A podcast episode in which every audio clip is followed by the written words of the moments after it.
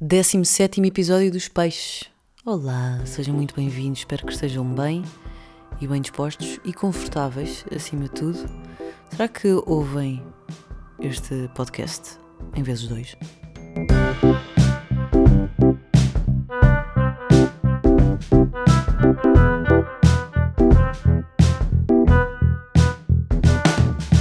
Hoje, pela primeira vez, ouvi um episódio do- de um podcast em vezes dois, porque queria chegar a um assunto rapidamente.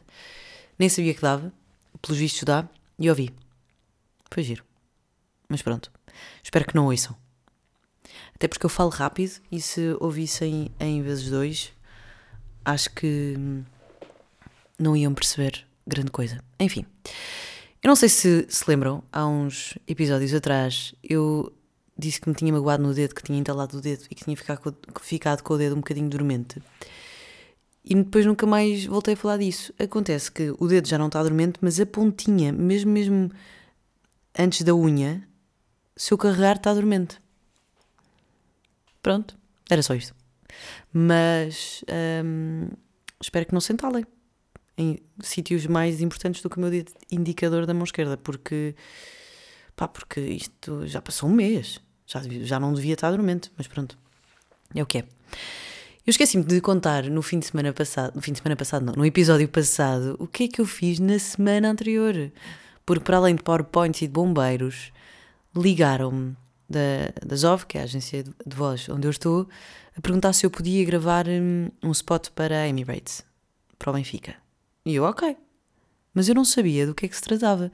Então eu fui gravar à Benfica TV, que é no meio do estádio do Benfica, que eu também não fazia ideia, porque eu sou completamente, completamente leiga em futebol, completamente.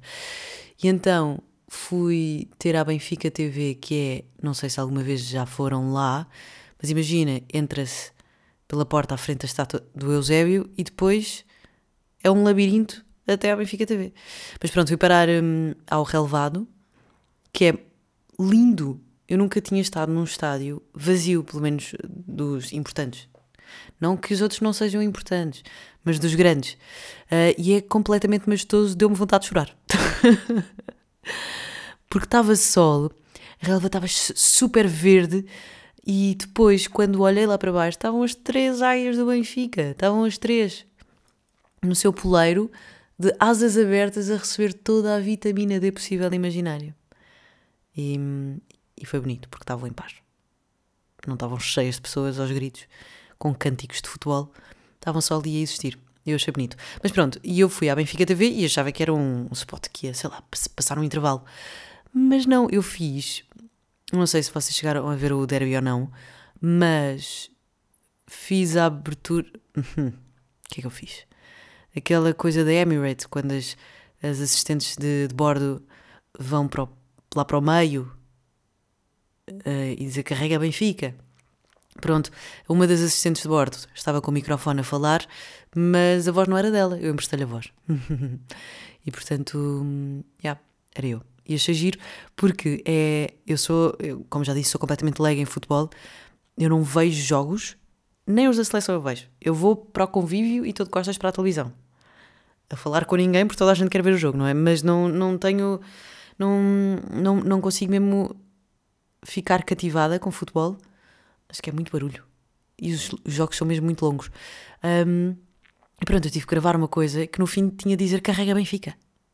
Eu nunca usei esta expressão na vida. Eu nunca disse carrega em modo de, de grito, de com ênfase, não é? Ah, pá, então teve muita graça. Nos primeiros, as, primeiras, as primeiras vezes que eu gravei, tive um ataque de riso a seguir, porque era zero credível. Porque do nada eu estou, carrega Benfica. Não, é zero credível. Mas pronto, acho que ficou fixe, no fim. E, e é divertido, porque normalmente quando, sei lá, quando estamos, mesmo quando estamos a fazer rádio, estamos dentro de um estúdio em que não vemos ninguém, só vemos as pessoas que estão a trabalhar connosco e os spots de televisão, depois vemos nós em casa sozinhos a ver televisão. Agora, quando se grava uma coisa que é passada ao vivo para 60 mil pessoas hum, e as pessoas estão a ouvir porque estão entusiasmadas, porque é da equipa delas, hum, fiquei, fico, eu quando percebi fiquei, fiquei entusiasmada. Fiquei bastante entusiasmada. E agora quero ver como é que ficou o vídeo hum, oficial, que ainda não o tenho. Nem sei se vou ter. Mas quando for posto, gostaria de ver. Uh, e pronto, achei giro. Esta semana, o que é que houve esta semana? Esta semana houve, houve aniversários e houve muito Cristina e Goxa, não foi? Senti que no início da semana só se falava de Cristina e Goxa, porque a Cristina fez as suas Cristina Talks e depois houve meio bife no, no Gosta, numa entrevista de Olhos nos Olhos, onde só se fala de verdade e sinceridade, segundo Gosta. E eu não percebi muito bem o que é que era as Cristina Talks, porque pelos vistos toda a gente sabia, pá, e aquilo passou-me completamente ao lado. Um, e só depois é que comecei a ver uh, os memes. Pois é, eu já sou crescida e já digo memes, já não digo memes. Comecei a ver os memes da, da Cristina e etc. E depois quis ver o Real Beef de Gosta Cristina, porque são amigos, e pelo que me estavam a dizer, ele fez perguntas um, bastante agressivas e, e com coragem. E eu estive a ver a entrevista e primeiro, a Cristina Talks, pá, completamente indiferente. Acho que enquanto ela estiver a motivar pessoas a saírem da estagnação, acho uma coisa ótima. Por isso elas que vão. E ela que faça. Está tudo bem. Um, e eu não sou a maior fã da Cristina, atenção, não estou aqui a falar de, de, um, de um lugar em que ame profundamente aquilo que ela faz. Um, mas isso é para outras, outras conversas. Uh, mas acho que é tipo, está tudo bem, deixa-a estar. Parem de falar dela, sabem? É tipo, quanto mais palco dão, mais. mais pá, nem sei, nem sei quanto é. Mais ódio se cria em relação a ela e não vale a pena. Um, e depois também não, não há grande suma ali. Quanto mais falamos, tipo, não há grande suma para falar sobre aquilo. É o que foi, é o que é. É o que foi e é o que é. Portanto, sim, está-se tá bem. Um, e a entrevista do Gosha eu achei giro porque ela, que é a Rainha de Portugal, não é? Foi a um sítio que é de um grande amigo dela, ou era, não sei. Uh, e ele não se coibiu de fazer as perguntas que queria fazer. Hum, ele começou com muita força, mas depois ela comeu vivo. E isso é muito interessante, porque é, é, é, interessante a nível profissional, só, só estudar como é que a entrevista foi feita, como é que o entrevistado recebeu a entrevista. E isso é interessante, porque o Gosto estava. Porque ele estava num, num, papel muito ingrato, não é? Não estava só a entrevistar a Rainha de Portugal, mas também uma pessoa com quem trabalhou muitos anos e e de quem é amigo. E ele começa logo por dizer: Eu afastei-me de ti porque eu afasto-me do poder. E ela: Mas eu alguma vez exerci poder sobre ti, Manel? Ele: Não. É uma espécie de manipulação, de gaslighting, não é? Um, e, e, é interessante perceber o que é que podia ter acontecido naquela entrevista para a Cristina ter, ter deixado o gosto a falar. Pronto, é só isto que eu tenho a dizer sobre isto. Não vou, não vou não vou alongar muito mais. Mas depois eu estava a ouvir e ela autoelogia-se muito e estava-me a incomodar. E depois eu tentei fazer o exercício de perceber porque é que me estava a incomodar ela autoelogiar-se, porque nós temos de ser os, prim os primeiros a reconhecermos sucesso. Nem é talento, é trabalho, é sucesso. Uh, e a Cristina tem sucesso, isso, não é, isso é inegável. Uh, mas incomoda-me a forma como ela se autoelogia. Portanto, o que eu acho é só cheguei a uma conclusão, que é, se calhar é a forma como nós fazemos isso. Uh, pá, e falar na terceira pessoa também não ajuda. Mas pronto, era isto que eu tinha, tinha para aqui. E eu vou já começar com coisas boas da semana, porque eu esta semana ouvi um podcast que a minha irmã me aconselhou, porque eu queria saber umas coisas sobre vários assuntos, na verdade. E a Rita, ah, a Ritinha, aconselhou-me um podcast, provavelmente, se calhar, vocês já conhecem, por todas as pessoas com quem eu falei foram duas, uh, já conheciam este podcast e eu achei extremamente interessante e aconselho-vos a todos a ouvirem, porque é muito fixe. Tem quase 3 horas este episódio. O podcast chama-se Uberman Lab, é de um homem chamado, chamado Andrew Uberman e ele hum, é neurologista, é professor de neurologia e de psiquiatria, é, e é muito bom, e é muito bom comunicador. E tem este podcast em que fala sobre uh, ciência, aplica a ciência ao dia a dia e às, enfim, a, várias, uh, a vários segmentos da nossa vida. E este episódio, e eu só vi este episódio, não ouvi mais nenhum, eu acho que há todo um toda uma polémica com, com o Uberman, com o Andrew Uberman, mas pá, sinceramente não aprofundei porque não é essa parte importante. É, a parte importante é o que é que se falou neste podcast que eu achei muito, muito interessante para o meu trabalho e não só para a vida no geral. Um, foi, o episódio foi com um produtor de música, que se calhar uh, conhecem, que é o Rick Rubin, que é um grande produtor de música, uh, trabalhou com os Red Hot Chili Peppers, com o Johnny Cash, Tom Petty, Metallica, com a Adele, trabalhou com esta gente toda e o mais engraçado nele é que ele não tem formação musical. Uh, e, e, ele aprendeu tudo sozinho. Ele não sabe tocar um instrumento e etc. E ele é muito bom e diz que é muito bom e depois uh, faz aqui uma ponte para o episódio anterior. Na cena dos PowerPoints, quando o José Alberto Carvalho disse que. Uh... Ah, perdi-me. Espera, o que é que ele disse? Ah, exatamente, falou sobre o Focus Group e e disse que o Focus Group uh, não, às vezes não, não tinham muita, muito sucesso ou não eram muito eficientes porque as pessoas só uh, iriam pedir aquilo que já conheciam. E o Rick, Rubin, o Rick Rubin falou exatamente sobre isso, disse que um, as pessoas só querem aquilo que conhecem, portanto, uh, damos-lhe coisas, damos coisas às pessoas que elas não conhecem, elas vão passar a gostar. Mas enquanto não lhes dermos, elas vão sempre pedir mais e mais e mais daquilo que conhecem. Pronto. O episódio chama-se How to Assess Your Creativity Como aceder à tua criatividade. E isto chamou-me muito a atenção. Porque, primeiro, o que é que é a criatividade? Uh, e eles lançam logo essa pergunta, acho eu.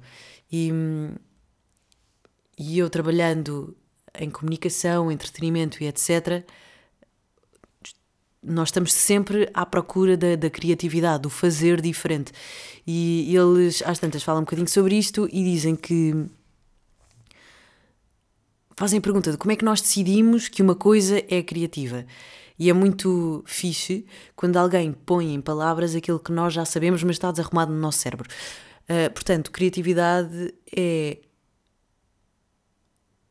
olhar para uma coisa com um ângulo diferente, olhar para uma coisa que nós estamos habituados a ver com um ângulo diferente. Por exemplo, os humoristas, eles contam sempre a mesma história, ou seja, há sempre o que, o que, o que, torna, o que torna engraçado é o facto de ser relatable. Portanto, o que eles vão falar, nós já conhecemos, seja de ex-namoradas, ex-namorados, sobre propostas de trabalho, sobre coisas do dia a dia. Mas o que lhes confere criatividade e, e serem ou não bons humoristas é terem um ângulo completamente diferente sobre assuntos do dia a dia. E uma, um objeto criativo seja ele de que tipo for, seja música, teatro, escrita, etc., é aquilo que só quando olhamos estamos a consumir e só reconhecemos o objeto óbvio depois de o ver. Estão a fazer entender? Eu acho que este episódio vai ser um bocadinho confuso porque vai também ser um um, um exercício de pensamento. Ok? Estamos juntos neste exercício de pensamento? Então podem desligar. Não estou a brincar, não desliga, por favor. porque eu não quero pensar sozinha. E eu já falei sobre isto esta semana porque acho muito importante. Um, e eles tocaram num ponto super importante da criatividade, que é uma coisa que eu também levo para a minha vida profissional e não só, que é o contexto. Eles falaram da importância do contexto e eu fico muito contente quando alguém um, não é valoriza, é. Ah, está a faltar a palavra. É. Valorizar. Pá, não é valoriza, mas é que comprova ou. Não sei, confirma um pensamento que eu tenho. E eles falaram do contexto e porquê é que eu fiquei contente? Porque eu já estou na rádio há alguns anos, portanto já me passaram alguns estagiários pela mão uh, e já tive que dar uh, formação de locução a, a, alguns locutores. Por exemplo, ao Luís Pinheiro, é verdade, fui, fui, fui formadora de Luís Pinheiro. Uh, e às vezes é um bocadinho difícil formar ou dar formação a estagiários um, de uma coisa que parte muito de nós, que é a criatividade, e como é que isso como é que isso se, se lima. E a coisa que eu mais digo, e o, o único conselho que eu tenho para. E o único conselho óbvio uh, que eu tenho para, para as, os estagiários é cada vez, por exemplo, escrever para rádio é completamente diferente de escrever para outro sítio qualquer, porque para já estamos a falar de um discurso falado que tem de parecer conversado um, e, e, tem de ser eh, curto, tem de ser um tem de ser uma a narrativa tem de ser direta e tem de ser um discurso direto, uh, conversado e, e divertido. E é muito, às vezes é difícil, aliás, é muito difícil ser bom produtor porque quando se escreve para outras pessoas temos que escrever na cabeça, como se fosse a cabeça das outras pessoas a falar. E, obviamente, sendo estagiário ou mesmo sendo um produtor já uh, com alguns anos de experiência, quando se começa a trabalhar com uma pessoa nova, nós não conhecemos a forma de falar dessa pessoa. Por isso, isso é muito interessante, por exemplo, para ghostwriters e etc. É muito interessante perceber como é que, quais é que são as, as táticas uh, que utilizam para hum, escrever para outras pessoas. Uh, para além disso, todas as rádios e televisões e qualquer meio de comunicação tem acesso aos mesmos artigos na internet. Na rádio nós temos que falar sobre várias coisas durante várias horas uh, todos os dias e por isso é normal que nós falemos todos um bocadinho da mesma coisa, porque nós estamos a ver os mesmos sites que os nossos colegas de equipa, ou seja, as pessoas que trabalham comigo na Mega, mas também estamos a ver os mesmos sites que a cidade ouve, lê, aliás, que a RFM lê, etc. E o que é que muda? Uh, uma, o que é que muda tipo a, o, a narrativa e o discurso de um locutor para outro? É o ponto de vista, é o contexto de, de cada artigo. E por isso mesmo, cada vez que uh, estou a falar com, com malta que está a começar agora na, na comunicação e a escrever uh, coisas para, para, para nós dizermos no programa, peço-lhes sempre para eles darem um contexto novo ao artigo e, e à história, que não contem a história como leram, porque isso toda a gente pode fazer. Agora, o teu ponto de vista é o teu ponto de vista. Qual é que foi a pergunta, a primeira pergunta que te surgiu quando leste o artigo? Se calhar é por aí que vais ter a pegar, por exemplo, sei lá, hum, sei lá, hoje falámos sobre um avô que que maquilha a neta e faz vídeos porque ela queria ser influencer digital, só que tem paralisia cerebral. E e o avô maquilha e etc. e faz isso. Primeira pergunta: como é que o avô aprendeu a maquilhar? Se calhar era por aí que deveríamos ter pegado o assunto. Ou, por exemplo, no outro dia, o Zé Vida, nosso produtor, uh, sabia que isto são exemplos muito básicos, mas que, sei lá, para quem está a começar na comunicação, olha, é um ótimo, é um ótimo conselho. O, o Zé Vida, nosso produtor, viu que era o dia, porque depois na rádio nós falamos muito dias, não é? É o dia do astronauta. Pronto. Era de facto o dia do astronauta e em vez de, de falarmos só sobre o dia do astronauta, falámos sobre Starter Pack dos astronautas. E a partir daí houve uma grande conversa. O que eu quero dizer é que o contexto é realmente muito importante quando se escreve para a rádio, a partir do momento em que temos todo, todos o mesmo acesso uh, aos. Temos todos o acesso aos mesmos art, uh, artigos. Mas isto não é só na parte da comunicação. Eu gosto muito, amo, até de paixão, a Disneyland. Eu não gosto de montanhas russas. Mas eu. Porque eu não sou a maior fã da adrenalina, não sei se já disse isto, mas. Yeah, não sou. Portanto, montanhas russas para mim é só um sofrimento completamente desmedido e injustificado. Mas, quando vou à Disney, eu ando nas montanhas russas. E. Às vezes contrariada, mas ando. Às vezes choro um bocadinho, mas ando. E quando saio de lá estou feliz. Porquê? Porque o que muda é o contexto. Porque do nada o Space Mountain podia ser a montanha russa mais assustadora do planeta inteiro. Mas não. Porquê? Porque há ali uma entrada de Star Wars e etc. Faz conta que estamos no foguetão e agora vamos para o espaço e até das estrelas. E eu meio que estou distraída. Com... E não penso no, no que realmente está a acontecer, que é uma loucura completamente absurda. Estou dentro de um carrinho que pode parar a meio e eu posso morrer. um, por isso, o contexto é mesmo muito importante em várias partes da, da vida. E eles falam sobre isso, e depois dão um exemplo do Rothko, do, do pintor, um, que pinta. Os quadros dele são bolas de cor. Bolas de cor não, são manchas de cor completas. Eles falam desse exemplo a dizer que é super criativo, porquê? Porque é uma forma como nós nunca vimos a cor. Isto para mim, eu posso olhar para um Rothko e posso pensar, não é arte? Ok, tudo bem. Também não vamos entrar aqui pela, pela questão do que é que é arte e o que é que deixa de ser. Porque, entretanto, noutro podcast qualquer que foi a Joana Miranda que aconselhou uma vez no Stories, no stories e eu já não lembro com quem, era com um crítico de arte, que, que, falava sobre a arte ser uma emoção. E eu achei isto muito bonito, porque realmente arte é, tu, arte, é, arte é tudo, mas também pode não ser nada, porque o que eu considero artístico ou não depende imenso de, do meu contexto, lá está, e da forma como eu vejo. Portanto, arte, dizia este crítico de arte, eh, é uma emoção, portanto, é aquilo que nós sentimos ao ver um objeto, ao olhar para um objeto artístico. Eu gostei desta, desta hum, designação de arte, mas pronto, não é, não é aí que nós estamos. Um, mas o contexto do quadro são telas grandes com uma cor. Uh, com uma cor na tela, não é? Sem moldura, e isso faz com que nós olhemos para aquela cor como nunca olhámos para ela. Porque não há outro sítio onde ela esteja assim. Uh, não, vemos texturas diferentes nessa cor, vemos luzes diferentes nessa cor, e isso é super interessante. Porque depois toca novamente num dos assuntos que eu já falei num dos episódios anteriores, que é o facto da verdade ser completamente relativa. Isto num aspecto muito mais filosófico do que factual, porque pá, estive a discutir isto esta semana e obviamente que eu não posso dizer que não há verdades absolutas. Porque, pá, se nós pensarmos assim, então é muito perigoso para o mundo porque tudo é manipulável. Mas de facto tudo é manipulável e a verdade é relativa. Porquê? Eles tocaram neste ponto e eu achei super interessante que é o contexto muda a verdade. Podemos falar sobre uma pessoa que foi mal educada. Imagina que uma, uma pessoa foi mal educada convosco.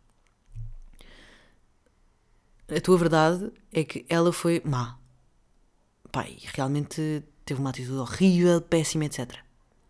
A outra pessoa, consoante o contexto, pode achar que não foi assim tão agressiva e pode não, e pode não ter sido assim, não, pode não ter tido uma atitude má ao conheceres o contexto da pessoa, porque imagina, sabes que alguém morreu na família dela, ou descobriu que estava doente, ou simplesmente porque achava que tu tinhas tido uma atitude que na realidade não tiveste, o contexto muda a tua verdade sobre essa pessoa. Isto numa coisa mais complicada. Agora, se formos para uma coisa mais científica, se olhares para uma t-shirt azul, ela é azul mas se tu tirares do contexto, se tu apagares as luzes, ela já não é azul. Ela é escura.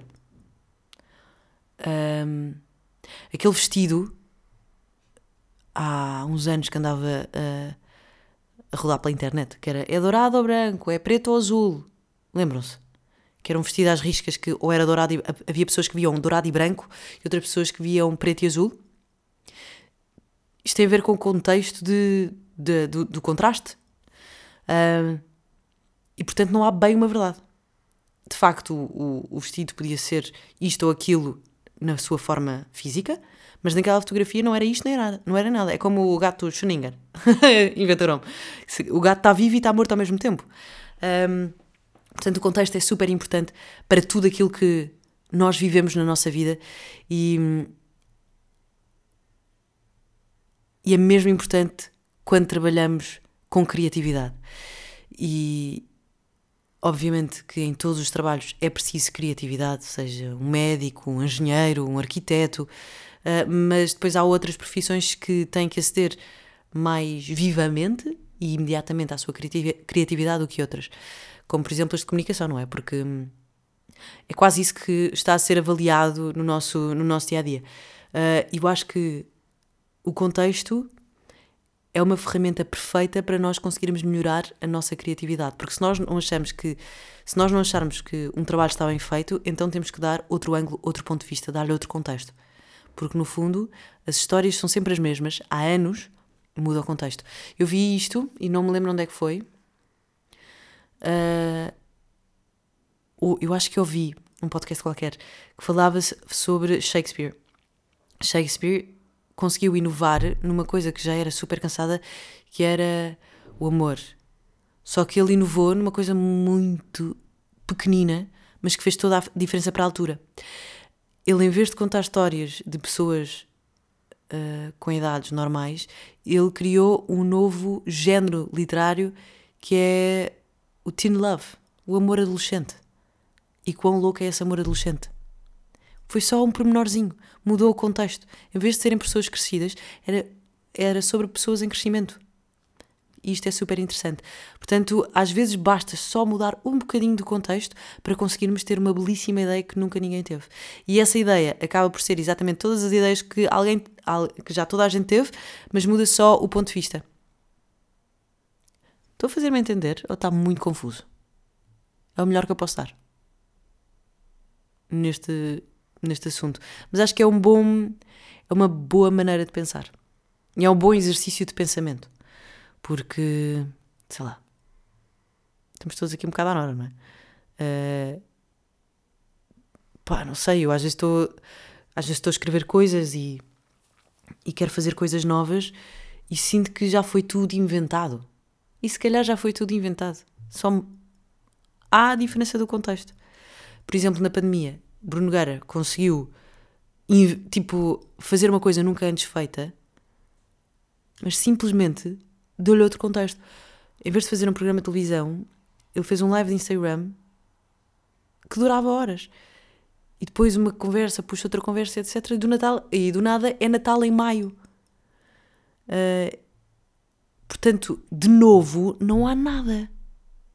Mas o contexto muda. Porque estávamos em pandemia. Porque nós precisávamos de pessoas que nos entretivessem. Portanto, sim, Uh, às vezes a resposta está sempre. às vezes a resposta está sempre no contexto. Não. O, a resposta muitas vezes está no contexto. Portanto, se tiverem alguma dúvida, olhem para o contexto e vejam como é que o podem mudar. Porque se calhar isso é a solução. Não estou a dizer que é para tudo, mas. Uh, ou se não compreenderem alguma coisa, tentem perceber o contexto para ver se vos dá algumas luzes. Eu gosto muito desta conversa. Eu acho o contexto mesmo uma, uma nuance da vida super interessante. E gostei ainda mais de me terem validado, era a palavra que eu queria dizer há bocado, validado esta, este pensamento num podcast à toa de um grandíssimo produtor musical, que é o Rick Rubin, super interessante o Instagram dele. Ele só tem uma fotografia no Instagram e vai mudando, que é um tweet que ele faz. São pensamentos. Ele de vez em quando faz, faz as suas próprias quotes Portanto, nós sabemos sempre que é de lá. Portanto, se quiserem, vão ver o Instagram dele. Há de ter uma quote completamente diferente. Varia de dias para dias. Um, pronto, e fiquei muito contente que uh, o Rick Rubin, grande produtor musical, e o Andrew Uberman, grande professor de Neurologia e Psiquiatria, tivessem validado a, a importância que eu dou ao contexto e que tento passar essa mensagem cada vez que falo com alguém sobre escrita para rádio ou etc. Pronto, e é isto. Uh, ouçam um episódio porque é muito fixe. Chama-se How to Assess Your Creativity. How to Access Your Creativity. Já estou a brincar a dizer creativity. uh, mais coisas boas desta semana. Comecei uma série no Netflix em que ri alto, às gargalhadas. Chama-se, acho que se chama Presidente por Acidente. E é uma série francesa. Eu gosto de séries francesas. Eu gosto do humor francês. É uma série francesa sobre um gajo que vive num subúrbio. Ele é negro, vive numa comunidade também negra e uh, ele é animador de um centro cultural em que ajuda jovens, miúdos, a saírem de, da má vida. Uh, e é um gajo curto do hip hop. E há um dia em que entra num bife com um gajo que está uh, a ser a concorrer para, as, para, para, a presidência da, da França, mas como curto bué de hip hop, está-lhe a mandar ali grandes dicas. Está a cuspir grandes cenas. uh, pá, e de repente fazem uma sondagem e parece que toda a gente quer votar nele. Pronto, e é uh, a sua corrida para a presidência da República Francesa. Eu vi dois episódios e, e gargalhei em voz alta. Portanto, aconselho-vos Presidente por Acidente, uh, o episódio do Uberman com o Rick Rubin e. Ah, pá, e é tudo, já falei imenso. É isto, não é? Portanto, já, yeah, falamos para a semana. Fui, olha, fui uma, a uma peça de teatro ontem, chamada António e Antónia, que é de um jovem senador chamado João Pires. Mas também já terminou. Portanto, não vos posso aconselhar. Um, e é isto. Falamos para a semana. Esta semana também é semana de aniversários, porque parece. O que aconteceu? Que mês é que era há nove meses, meses atrás? Março? Abril, maio, junho, julho, agosto, setembro, outubro, novembro. Dezembro. Não, abril. Maio, junho, julho, agosto, setembro, outubro, novembro, dezembro, janeiro. Em abril há muita gente. Ah, é primavera! E há! Começa a estar sol, começa a estar calor, as pessoas querem despir-se e depois têm filhos aí em janeiro. é isto. Beijinhos, até para a semana. Voltamos a falar na próxima terça. Espero que esteja tudo bem convosco. Espero que estejam a aguentar janeiro, que toda a gente acha que é muito tempo e eu acho que descobri porquê. Porque normalmente nós não temos uma festa para começar um ano. Aliás, normalmente nós não temos uma festa para começar um mês e janeiro temos, e parece que a passagem de ano foi há imenso tempo, mas foi só há três semanas. Mas por isso é que parece que janeiro demora tanto tempo a passar. Mais uma vez, contexto. Uh, e é isto. Falamos para a semana, terça-feira. Espero que esteja tudo bem convosco. Aguenta este frio porque está um gelo. Quem me dera ter uh, lençóis de flanela e não tenho. Beijinhos e não se esqueçam que o contexto comanda a vida.